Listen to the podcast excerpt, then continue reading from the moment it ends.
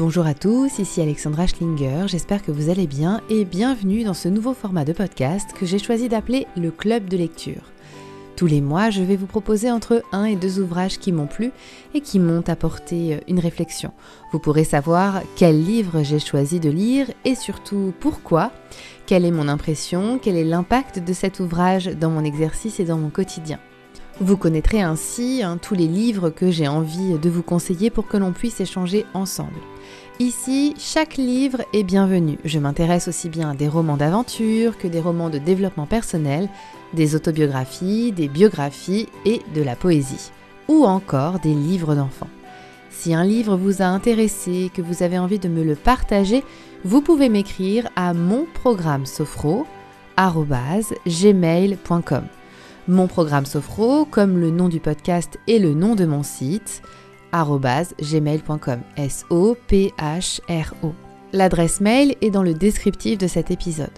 Je me ferai un plaisir de m'intéresser à vos propositions et pourquoi pas vous faire participer à ce nouveau format de podcast pour que l'on puisse échanger autour d'un livre, créer le débat et que vous puissiez partager également vos points de vue. Pour commencer ce nouveau format et donc ce premier épisode, j'ai décidé de rendre un hommage à une très grande amie qui s'appelle Adeline.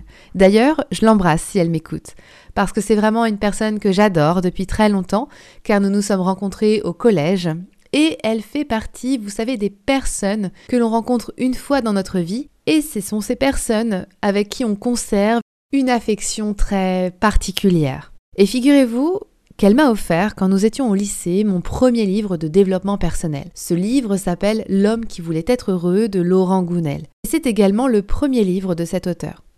Et c'est à partir de ce moment-là que j'ai noué une passion pour la réflexion sur soi et la psychologie. L'homme qui voulait être heureux, c'est l'histoire d'un homme qui part à Bali et qui décide avant de rentrer de consulter un guérisseur. Après avoir eu des difficultés à trouver ce vieux sage, il reçoit un massage des orteils et le vieil homme met en évidence que la vie de notre héros n'est pas très heureuse. Après cela arrivent des confidences sur le fait que notre héros croit qu'il ne plaît pas aux femmes en raison de son apparence physique. Il comprend ensuite que les croyances sont propres à chacun et que tout le monde peut développer ses propres capacités selon ce que l'on croit. Ensuite, après cet entretien avec le guérisseur, Julien parvient à rêver ce dont il a vraiment envie de faire de sa vie.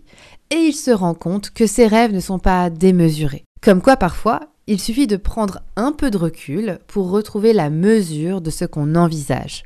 C'est vrai que ce livre attire déjà par son titre surprenant, étant donné que nous sommes tous attirés par le bonheur et le fait d'être heureux. C'est finalement notre quête universelle. Le livre est donc une invitation à la réflexion, au fait de réfléchir sur soi et de songer aux différentes choses et aux domaines à améliorer.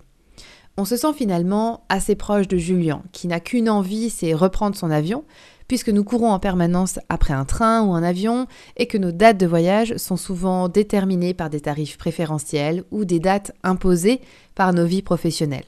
De plus, tout comme le héros, nous avons envie d'en savoir plus et de développer également notre vision du monde. C'est donc un livre qui invite à mettre en perspective son quotidien, tant dans notre rapport à l'environnement qu'à notre rapport aux personnes qui nous entourent.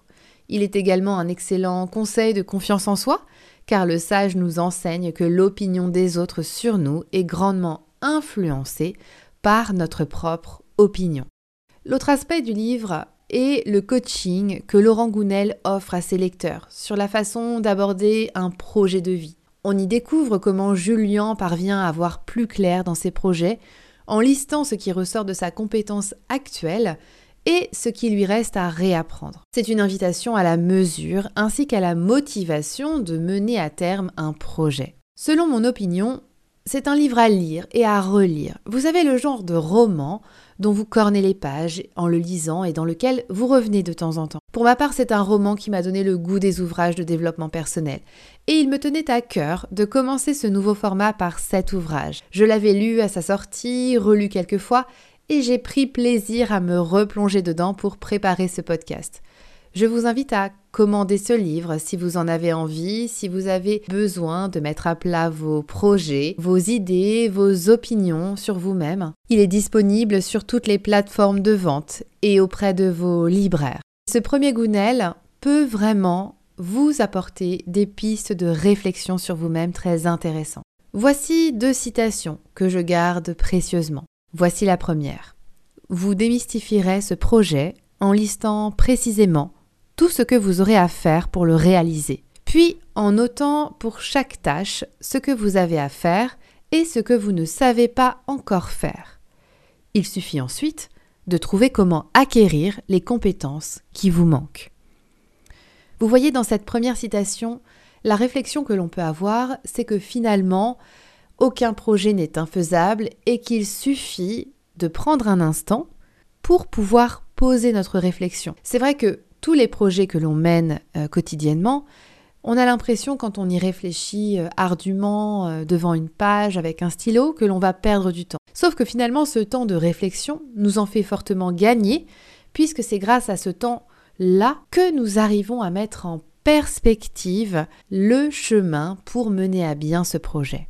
L'autre citation que j'adore est Une vie réussie est une vie que l'on a menée conformément à ses souhaits, en agissant toujours en accord avec ses valeurs, en donnant le meilleur de soi-même dans ce que l'on fait, en restant en harmonie avec qui l'on est, et si possible, une vie qui nous a donné l'occasion de nous dépasser, de nous consacrer à autre chose qu'à nous-mêmes et d'apporter quelque chose à l'humanité, même très humblement, même si c'est infime. Une petite plume d'oiseau confiée au vent, un sourire pour les autres. Vous voyez, dans cette deuxième réflexion, ce que j'aime beaucoup, c'est que finalement, bah, Laurent Gounel nous évoque une vie réussie, c'est une vie euh, incroyablement ordinaire, qui est finalement extraordinaire, dirigée vers les autres, tout en prenant du temps pour soi, et que seulement un sourire permet de faire rayonner la joie dans l'environnement. Voilà pour mes deux citations favorites. Si ce livre vous a plu, n'hésitez pas à me taguer sur les réseaux sociaux, Instagram ou LinkedIn. Cela me ferait vraiment plaisir d'avoir votre retour. Allez, j'arrête de discuter et je vous laisse à votre lecture qui concerne L'homme qui voulait être heureux de Laurent Gounel.